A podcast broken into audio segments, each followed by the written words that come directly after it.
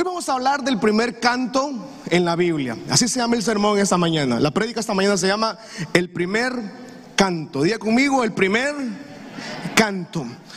Cuando usted se hizo cristiano, ¿usted de qué corito se acuerda? ¿De qué corito se acuerda cuando usted se cristiano? ¿Alabaré? Sí. Bueno, cuando en los años 80, ¿verdad? Era normal que escucháramos alabaré, alabaré en la iglesia, ¿verdad?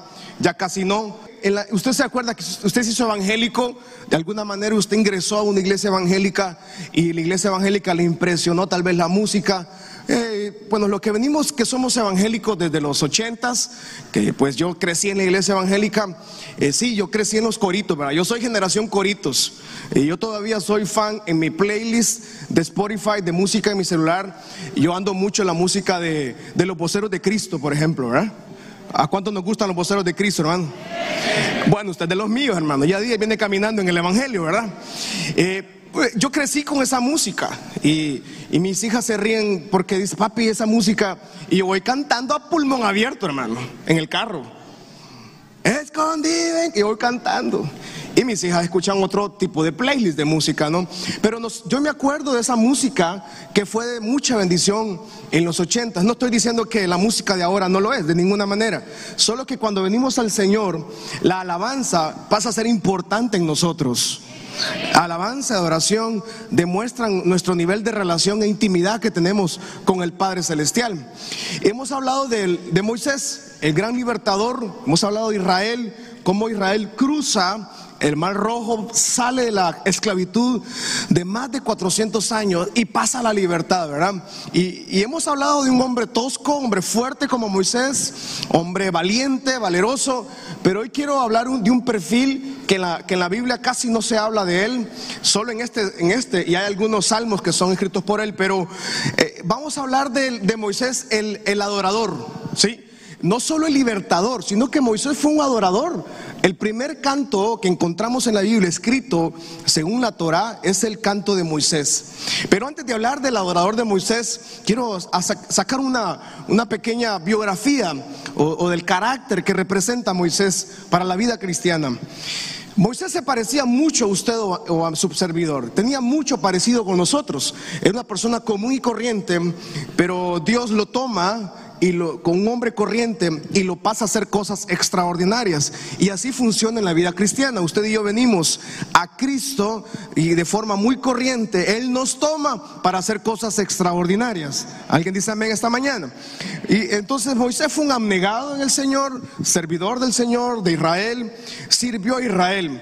Encontramos a Moisés que a temprana edad pues abandona el palacio, decide abandonar la riqueza, la comodidad, la, seguridad que le provocaba un palacio como el poderoso eh, reinado de Egipto, ¿verdad?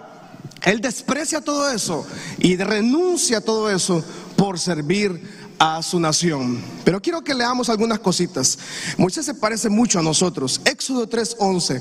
Rápidamente vamos a leer unos cuantos versículos para poner la base de este sermón esta mañana. Entonces Moisés respondió a Dios, ¿quién soy yo para que vaya Faraón? Diga conmigo, ¿quién soy yo? Y mire que Moisés se parece a nosotros. Porque Moisés también le dijo al, a Dios mismo, le dice, ¿quién soy yo para servir? ¿Quién soy yo para hacer algo diferente? Y muchas veces nos hemos hecho esa pregunta. ¿Quién soy yo, Señor, para hacer algo diferente? ¿Quién soy yo para hacer algo nuevo en mi casa? ¿Quién soy yo en mi familia para poder lograr lo que tú me estás diciendo que debo hacer? Moisés se parecía a nosotros. ¿Quién soy yo para sacar a los hijos de Israel? Él, se creía, hermanos, menos que nadie. O sea, en otras palabras, para que contextualicemos en nuestro, en nuestro siglo moderno, Moisés tenía un serio problema de autoestima. ¿ah? Él tenía baja autoestima, lo que conocemos todos nosotros, alguien que tiene baja autoestima. No, pastor, yo no puedo, yo no quiero, no me siento capaz, no creo que pueda lograrlo. Pastor, no, mire, es que mi familia está desgraciada, eh, mi casa está muy mal, mi hogar está muy mal. Pastor, no puedo. Y él tenía un serio problema de autoestima. ¿Producto de qué? Pues obviamente de haber vivido en el palacio, termina viviendo en la casa del suegro. O sea, qué difícil. Terminó viviendo en la casa de los suegros. Después de vivir en el palacio con todo lo que tenía del palacio, imponente palacio egipcio, él tenía un problema de autoestima. Éxodo 4.1 también tenía otros problemitas. Éxodo 4.1 dice, vamos a la palabra ahí rápidamente. Entonces Moisés respondió diciendo, ellos no me van a creer, no me van a oír porque dirán, no te ha aparecido Jehová. Moisés se parecía a usted y a mí. Él, le dice al Señor, Señor, no me van a creer. Mira quién soy. Mírame mi personalidad. Soy simplemente un, un cuidador de ovejas. Cuido ovejas en el desierto. No me van a creer. Moisés, diga conmigo, Moisés se parecía a mí. O diga conmigo, Moisés se parece a mi familiar, ¿verdad? Tal vez usted no se quiere poner en los zapatos de Moisés. Éxodo 4:10, él dice también, yo no voy a poder hacerlo. Él representa la vida de las personas. Entonces dijo Moisés a Jehová, ay Señor, yo nunca he sido hombre de fácil palabra, ni antes, ni desde que tú hablas de tu siervo, porque yo soy tardo en el habla y torpe en la lengua. En otras palabras, Moisés tenía una limitante física de salud, estaba limitado o tenía o como diríamos hoy, tenía condiciones especiales o retos especiales en su parte física. Y él dice, lo que tú me estás pidiendo no puedo hacerlo porque me limita mi parte física. Y eso también es parte de lo que vivimos nosotros como comunidad hondureña, ¿verdad? No podemos, no podemos lograrlo, no vamos a hacerlo, porque somos aquí, somos allá. Yo nací en pobreza, mi familia está, todos les ha ido mal, en mi casa todo el mundo le va mal. Entonces simplemente tenemos una limitante y creemos que esa limitante nos limita lograr el poder de Dios en nosotros. Pero qué maravilloso que Dios toma nuestras limitantes físicas y eso hace que nos lleve a vivir el poder de Dios. O sea, entre más débil somos, en Cristo somos más fuertes. Dios toma nuestra debilidad para llevar a cabo su propósito y su destino. Lo que usted cree que para usted es una desventaja, para Dios es una ventaja. Así funciona la fórmula divina. Éxodo capítulo 4, versículo 13. Dice lo mismo también. Vuelve a decir, Señor, por favor envía, te ruego, por medio del que debes enviar. O sea, en otras palabras, Moisés le dice, Señor, envía a otro a hacer esto, yo no puedo hacerlo, yo no puedo lograrlo. Por favor, envía a mi familiar, envía a mi primo, envía a mi prima, envía a mi papá, envía a mi mamá. Ponga a otro a hacer esa misión. Esa misión es muy difícil para mí. Moisés se parece a nosotros. Otra cosa que Moisés tenía, que se parece mucho a nosotros, es que él no, Dios no se le había revelado a él. Éxodo 3, del 13 al 14, dice, dijo Moisés a Dios, he aquí que llego yo a los hijos de Israel y les digo, el Dios de sus padres me ha enviado a ustedes. Si ellos me preguntaren, ¿cuál es su nombre? ¿Yo qué les voy a responder? O sea, Moisés Sí sabía de Dios porque estaba hablando con Dios en la zarza, pero no tenía la revelación. Y lastimosamente nosotros podemos tener mucho conocimiento de Dios, pero nunca tener una revelación del Señor. O sea, en otras palabras, mucho cristiano evangélico termina viviendo una religión y no una relación con el Padre Celestial. Aló. Podemos tener una gran religión, podemos ser parte de una gran iglesia y perdernos lo más importante, tener una relación con el Padre Celestial. Moisés todavía no le había sido revelado el Señor, lo conocía, había escuchado, estaba hablando con él, pero él no le había sido revelado a él. Y Moisés también tenía problemas, era muy enojado. Éxodo 32, 19 dice, perdón, primero que Moisés intercedía por los demás, para luego hablar de que era muy bravo. Éxodo 32, 9 al 11, por favor. Dijo Jehová Moisés, yo he visto este pueblo que es un pueblo de dura cerviz. Y versículo 9, 10, ahora pues déjame que se encienda mi ira en ellos, los consuma. Y le ofrece a Moisés una gran oportunidad, inmejorable oportunidad. Le dice a Moisés, Moisés, yo voy a aniquilar a todo ese pueblo que sacaste. Ese pueblo es malo los voy a matar a todos y contigo voy a hacer una nueva nación. Pero mira el corazón de un líder, de un libertador, de un intercesor y de un verdadero adorador. El versículo 11, Moisés le responde, le dice, Moisés oró en presencia de Jehová, su Dios, y dijo, Jehová, ¿por qué se va a encender tu furor contra tu pueblo? Que tú mismo sacaste de la tierra de Egipto con gran poder y con mano fuerte. Moisés intercedía.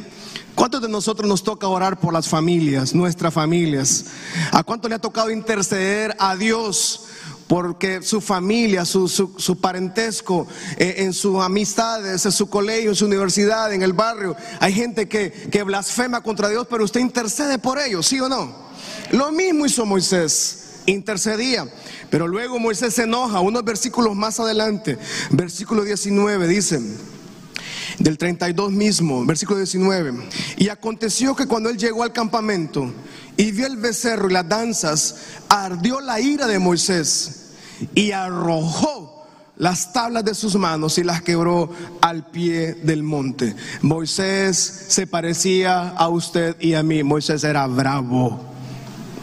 ¿Cuántos enojados y enojadas hay esta mañana? Y porque hay gente que tiene el espíritu de limón todo el día, ¿verdad? Moisés para mí era sanpedrano, era bravo, hermano, enojado.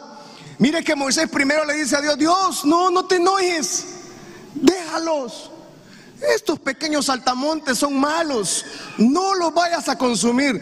Y minutos después baja con las tablas de la ley que Dios mismo le había entregado, escritas por la mano de Dios, baja y ve a Israel consumido en pecado. Y Moisés dice que se ardió en ira. ¿Cuántos de nosotros hemos visto a alguien enojado así, en ira? Ay, ay, ahora nadie ha visto a nadie enojado. A ver, esposos, ¿cuántas veces han visto a su esposa enojada? ¿Alguna vez la visto enojada? Mire que nosotros los sanpedranos andamos siempre bravos, hermano. Enojados. Yo creo que es por el sol, ¿verdad? Venimos a la iglesia y como anda con la mascarilla,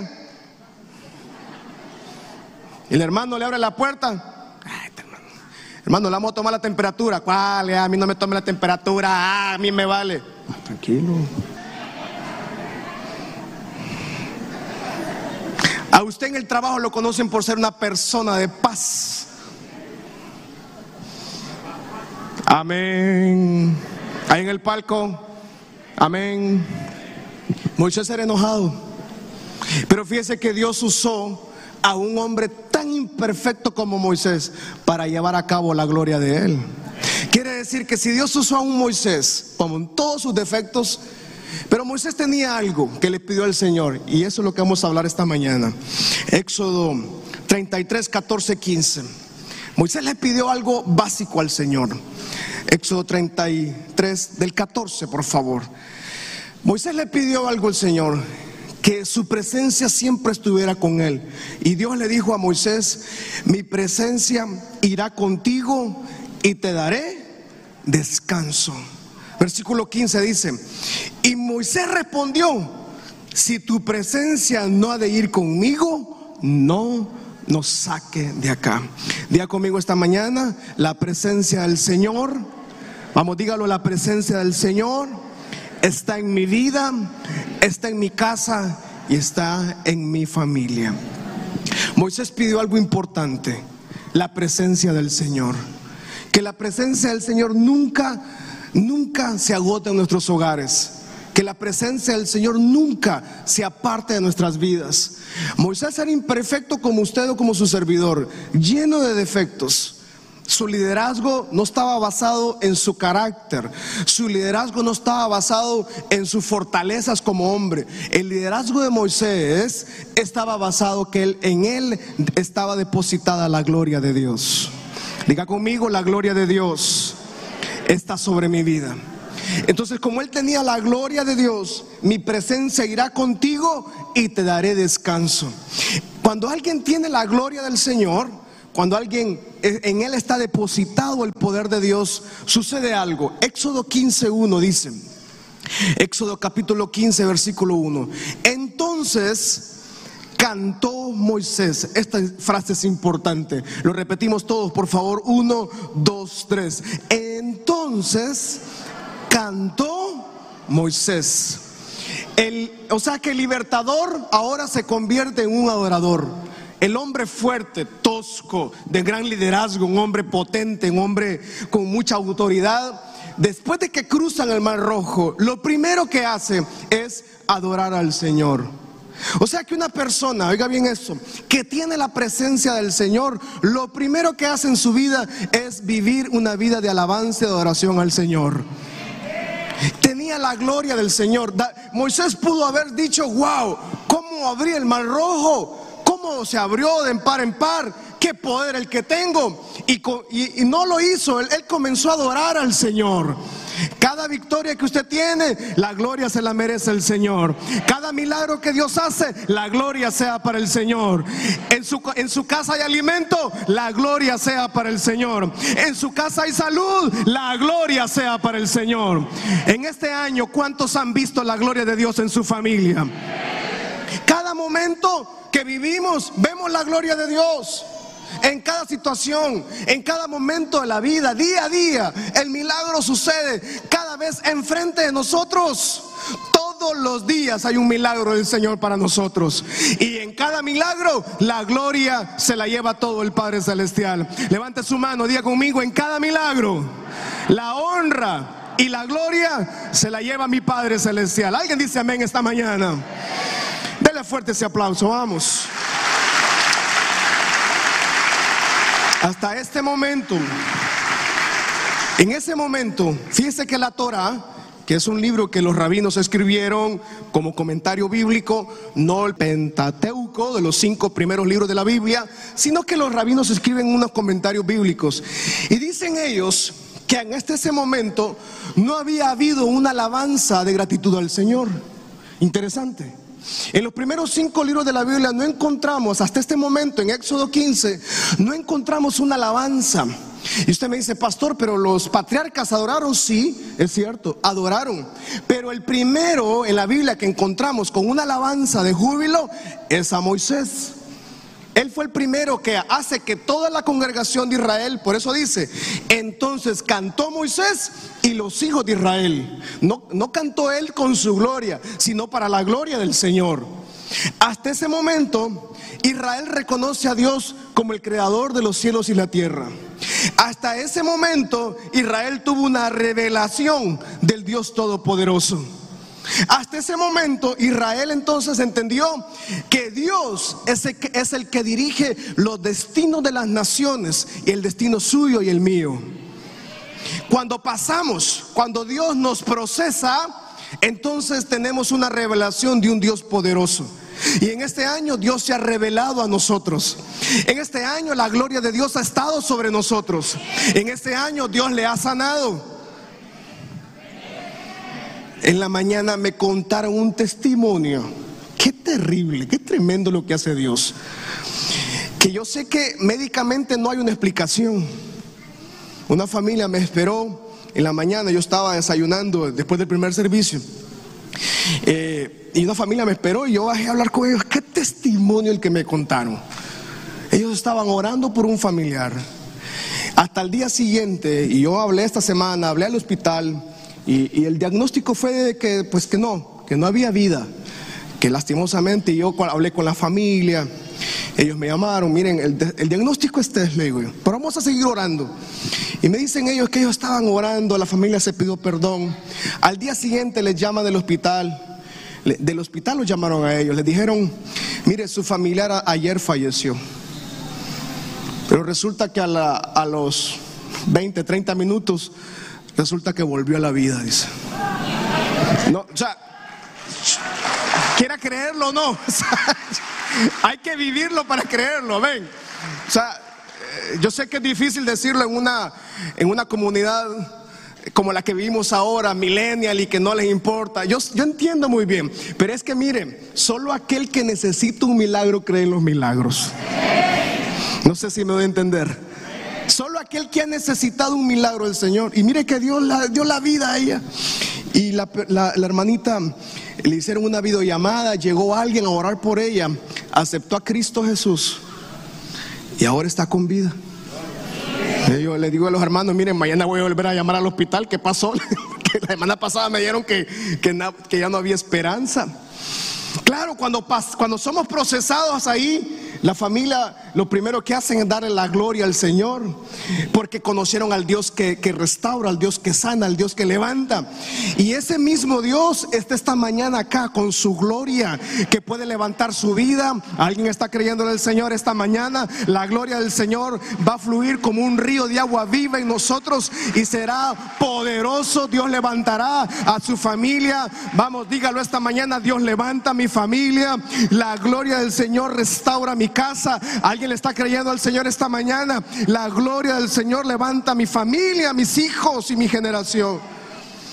Israel, hermanos, hasta ese momento, según la Torah, dice que los patriarcas adoraron al Señor. O sea, Abraham, Isaac, Jacob, José, eh, eh, la primera generación de Jacob en Egipto, los hermanos de José, sí adoraron al Señor.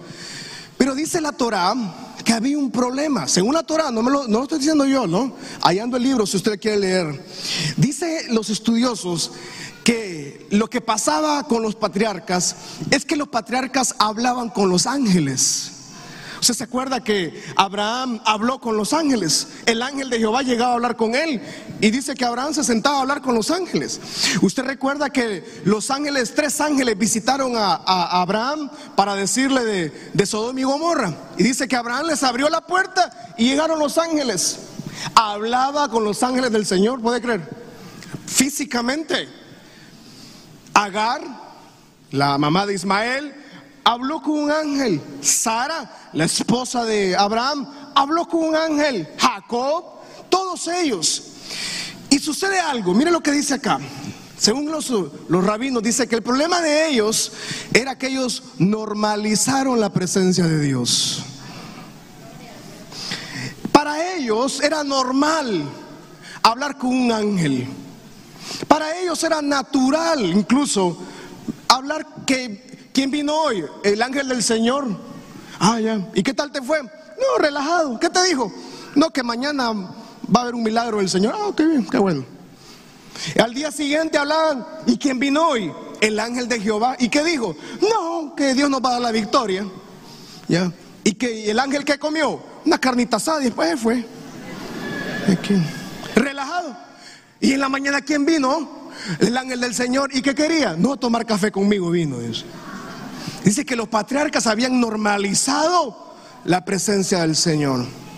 Y por eso, mira qué terrible esto. Como habían normalizado la presencia del Señor, no tenían el espíritu de alabanza y adoración. Aló. Qué terrible es para nosotros que lleguemos a normalizar la presencia del Señor en nosotros. Sería para usted y para mí sentir, sentir, que damos por sentado, damos por hecho de que la presencia del Señor está con nosotros y no necesitamos hacer nada. Apocalipsis capítulo 2, versículo 4, del versículo 1 al 4 dice, nos explica, escribe al ángel de la iglesia en Éfeso. El que tiene las siete estrellas a su diestra, el que anda en medio de los siete candeleros de oro, dice esto. Versículo 2, yo conozco tus obras Conozco tu arduo trabajo, conozco tu paciencia. Conozco también que no puedes soportar a los malos. Y has probado a los que se dicen ser apóstoles, pero que esos bandidos no lo son. Dice que los hallaste mentiroso. Versículo 3. Éfeso, una iglesia linda. Si usted viene los martes, o si no ha logrado venir, hemos estado estudiando Apocalipsis, las iglesias, las siete iglesias que Cristo glorificado le escribe a ellos por medio de Juan. Dice Cristo glorificado, yo sé que has sufrido, has tenido paciencia, has trabajado arduamente por amor de mi nombre. Y dice que no has desmayado. Versículo 4. Pero tengo contra ti una cosa. Has dejado tu primer amor. Vamos a leerlo todo, por favor, uno, dos, tres. Pero tengo contra ti que has dejado tu primer amor. ¿Cuál era el primer amor de la iglesia de Éfeso, amada iglesia? En Hechos 18, Hechos 19, encontramos que quien fundó la iglesia de Éfeso fue el apóstol Pablo. el apóstol Pablo funda la iglesia de Éfeso. Y cuando el apóstol Pablo fundó la iglesia de Éfeso, la fundó sobre varios principios. Número uno, la fundó en el Espíritu Santo. Número dos, la fundó bajo milagros y maravillas. Número tres, la fundó en liberación de espíritus malignos. Y número cuatro, la fundó como a ellos le llamaban los que trastornan al mundo, le decían a Pablo y a sus discípulos. Estos cuatro principios, la iglesia de Éfeso, muchos años después, ya no los tenía como principios de su base de, de vida cristiana. Por eso Cristo glorificado le dice a Éfeso, tú tienes una iglesia bonita, Tienes aire acondicionado. Tienes una silla bonita. Tienes un parqueo. Tienes un pastor muy guapo. Es porque se rieron, hermano. Ten cuidado. Eh, tienes una bonita música. Tienes buenos instrumentos. Tienes buenas cámaras. Tienes buenos cultos. Bonito culto. Pero Cristo glorificado le dice a la iglesia de Éfeso, pero tengo un pequeño problema contigo. Tú has abandonado tu primer amor. Y por eso Cristo glorificado le dice a Éfeso, vuelve a las primeras obras, arrepiéntete. ¿Qué eran las primeras obras? Era tener la gloria de Dios en su familia, en su vida. ¿Qué es volver a las primeras obras? ¿Qué es tener la gloria del Señor? Una persona que no tiene la gloria del Señor tiene una religión. Simplemente sigue una religión y sigue costumbres. Pero nada ni nadie llega al Padre si no es por el poder de Cristo Jesús. Cuando una persona no tiene la gloria de Dios, no tiene el espíritu de adorador, no tiene el espíritu de alabanza al Señor. Cuando una persona no tiene la gloria del Señor, no, tiene, no cree en los milagros no experimenta la gloria de Él. ¿Cómo se experimenta la gloria de Dios? Con maravillas, con milagros, con liberación.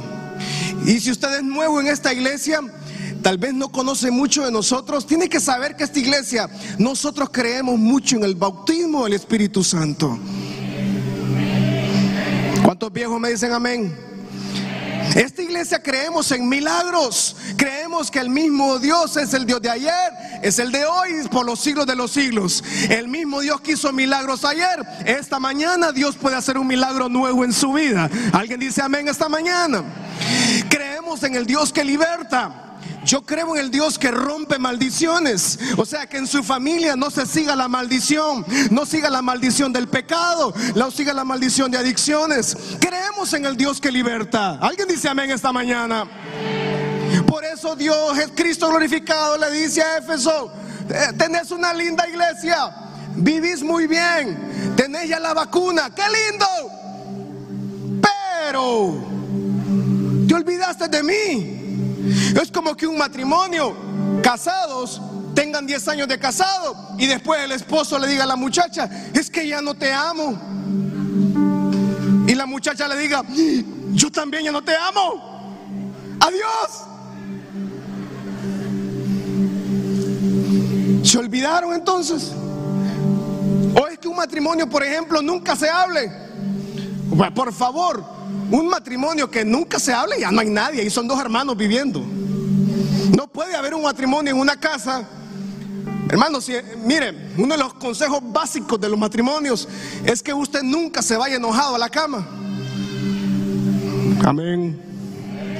No hay amenes. Usted no puede estar tres días sin hablar. Hmm, ahí vea que haga. Que coma lodo si quiere. Hmm. Ni que me importa la vida de él. Y el, hombre también, vieja loca, que cree que la van a andar siguiendo. Y no, no pueden estar una semana sin hablar. O sea, por eso Cristo le dice a la iglesia de Éfeso, tienes un pequeñito problema, has abandonado tu primer amor, vuélvete a mí. Cuando yo vengo a Cristo nuevamente y experimento su gloria, es inevitable también experimentar milagros. Y yo oro al Señor esta mañana que Dios traiga ese milagro a su vida, que Dios haga algo nuevo en su vida. Alguien dice amén esta mañana, que Dios restaure su familia, que Dios traiga salud a su familia y que el poderoso Dios traiga su gloria de una manera como un río que venga a vivir en su vida, río constante, permanente, para experimentar la gloria del Señor. Efesios 4:30 dice que nosotros podemos entristecer al Espíritu y no contristéis al Espíritu Santo de Dios, con el cual fuiste sellados para el día de la redención. Levante su mano al cielo y conmigo, mi corazón, dígalo fuerte, mi corazón tiene el sello del Espíritu Santo. Pero hay gente que tiene el sello del Espíritu Santo, pero tiene el Espíritu Santo con tristeza entonces. ¿Qué entristece al Espíritu? El versículo 31 nos dice, ¿cómo entristecemos al Espíritu? Quítese de nosotros toda amargura. Ya conmigo, fuera amargura. Fuera enojo, Espíritu de Moisés, váyase. Ya no más ira. Eh, esposos, por favor, no se griten en la casa. Que aquí no pasa eso, ¿verdad? Gloria a Dios. Pero usted está gritando en el hogar, ¿qué? Mira, que no sé qué. Eh". Hermano, qué mal testimonio, eso es su casa. No pierde el tiempo, no espere estar en una camilla de hospital para amar a su esposa.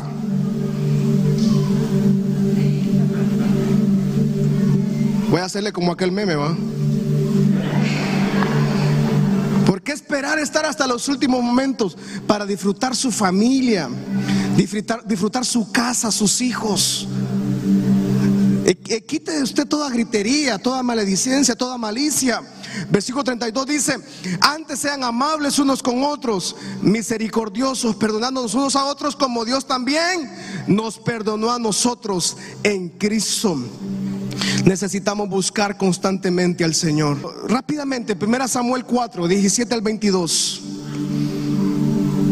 Israel fue derrotado por los filisteos. Le dijo el mensajero. Le dijeron a Elí, el profeta, masacraron a la gente, mataron a tus dos hijos, a los señores Ofni, Fines, servidores del templo, unos señores muy malos, pícaros, hijos del diablo. Capturaron el arca de Dios cuando el mensajero mencionó que había sucedido el arca de Dios, Elí cayó a espaldas de su asiento justo a la puerta. Murió. Durante 40 años había sido el juez de Israel. Versículo 19. La nuera de Elí, esposa de Fines, estaba embarazada y próxima a dar a luz. Cuando se enteró de que habían capturado el arca de Dios y que su suegro y su esposo habían muerto, entró en trabajo de parto, se asustó y comenzó a dar a luz. Y dice que ella murió después del parto. Pero antes de que murieran las mujeres, las parteras dijeron, no tengan miedo, acaba de nacer un varón. Pero ella no contestó ni les prestó atención. Al niño le puso por nombre Icabod, que significa ¿dónde está la gloria? O sea que esta señora era la nuera de Elí, el sacerdote de Israel, estaba casada con uno de los hijos de él, estaba embarazada, mataron a, los, a su esposo, mataron a su cuñado y su suegro también murió. Y cuando está dando a luz, ella también muere. Pero antes de morir dice, a mi hijo, pónganle Icabod. Icabod significa que la gloria se ha ido.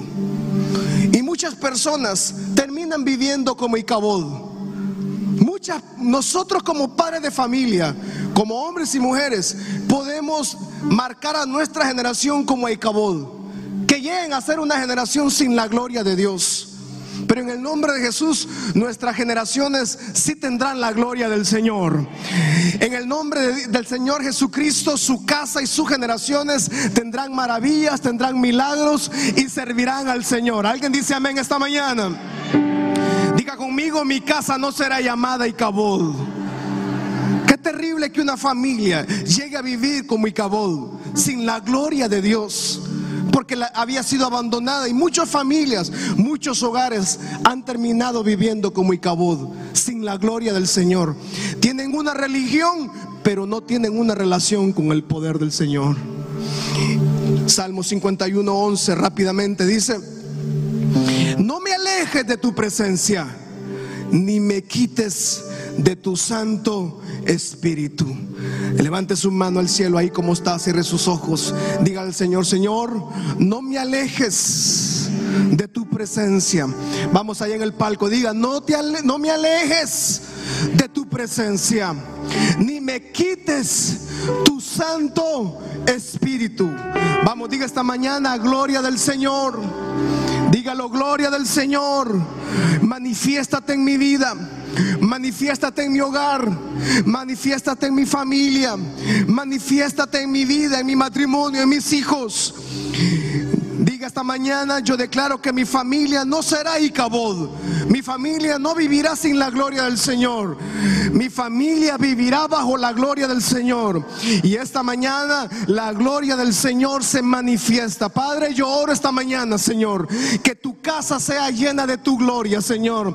Que tu casa sea llena de tu presencia. Tal vez el camino ha sido desgastante. Tal vez su proceso es desgastante. Tal vez su proceso es muy doloroso. Pero que pueda pasar lo que nos quiera pasar, pero que la presencia del Señor no se aleje de nosotros. Que pueda venir el problema que quiera venir, pero que nunca nos alejemos de su presencia esta mañana. El Padre le recuerda que Él está en su vida, Él está en su casa, él ha estado en control y que su gloria esta mañana, cuando la gloria de Dios llega a un lugar, se manifiesta con milagros, se manifiesta con maravilla, se manifiesta con bautismo el Espíritu Santo y se manifiesta con liberaciones. Esta mañana todo espíritu contrario tiene que salir de cada familia. Esta mañana toda maldición se rompe en el nombre de Jesús. Toda cadena de pecado, toda cadena de maldición, toda cadena de pobreza, toda cadena de miseria, toda cadena de abuso, toda cadena de problemas en el matrimonio, en la familia, con los hijos. Esta mañana la casa Michalón se llena de la gloria del Señor. Y todo aquel que tiene hambre de su presencia, levante su mano al cielo y dígale al Padre, grítelo, no me alejes de tu presencia, ni me quites tu Santo Espíritu. Lloro esta mañana, Padre, que tu iglesia sea llena de tu Espíritu Santo.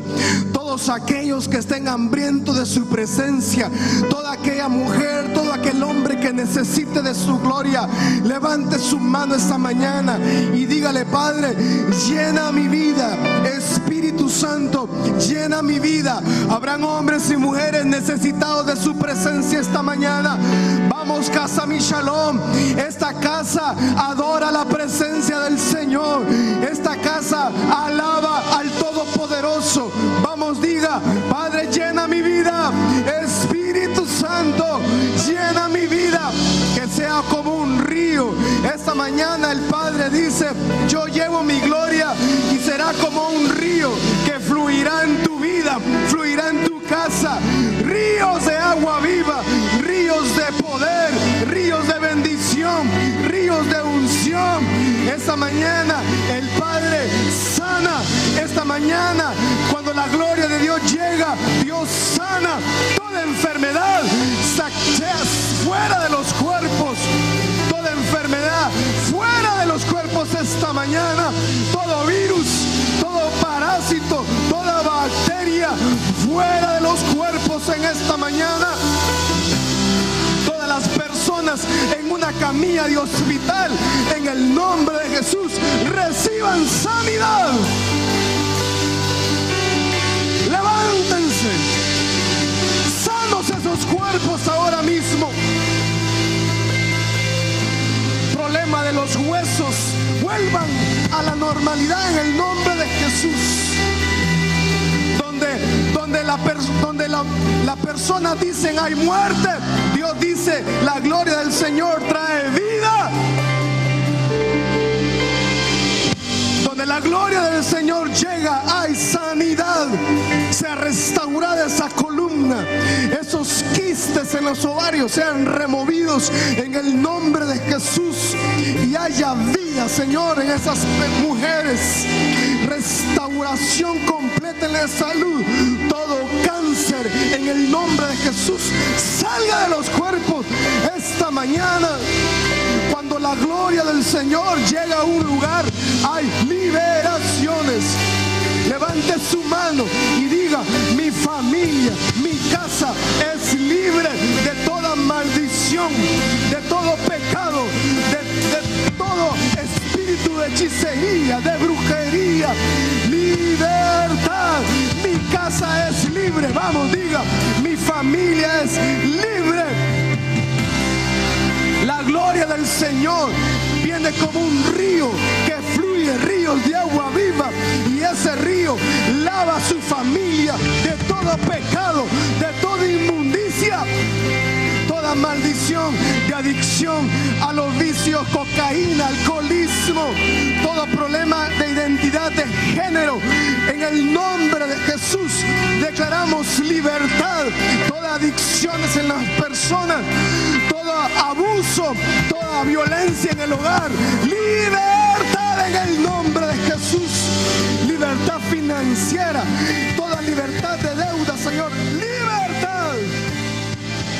Levante su mano al cielo y diga,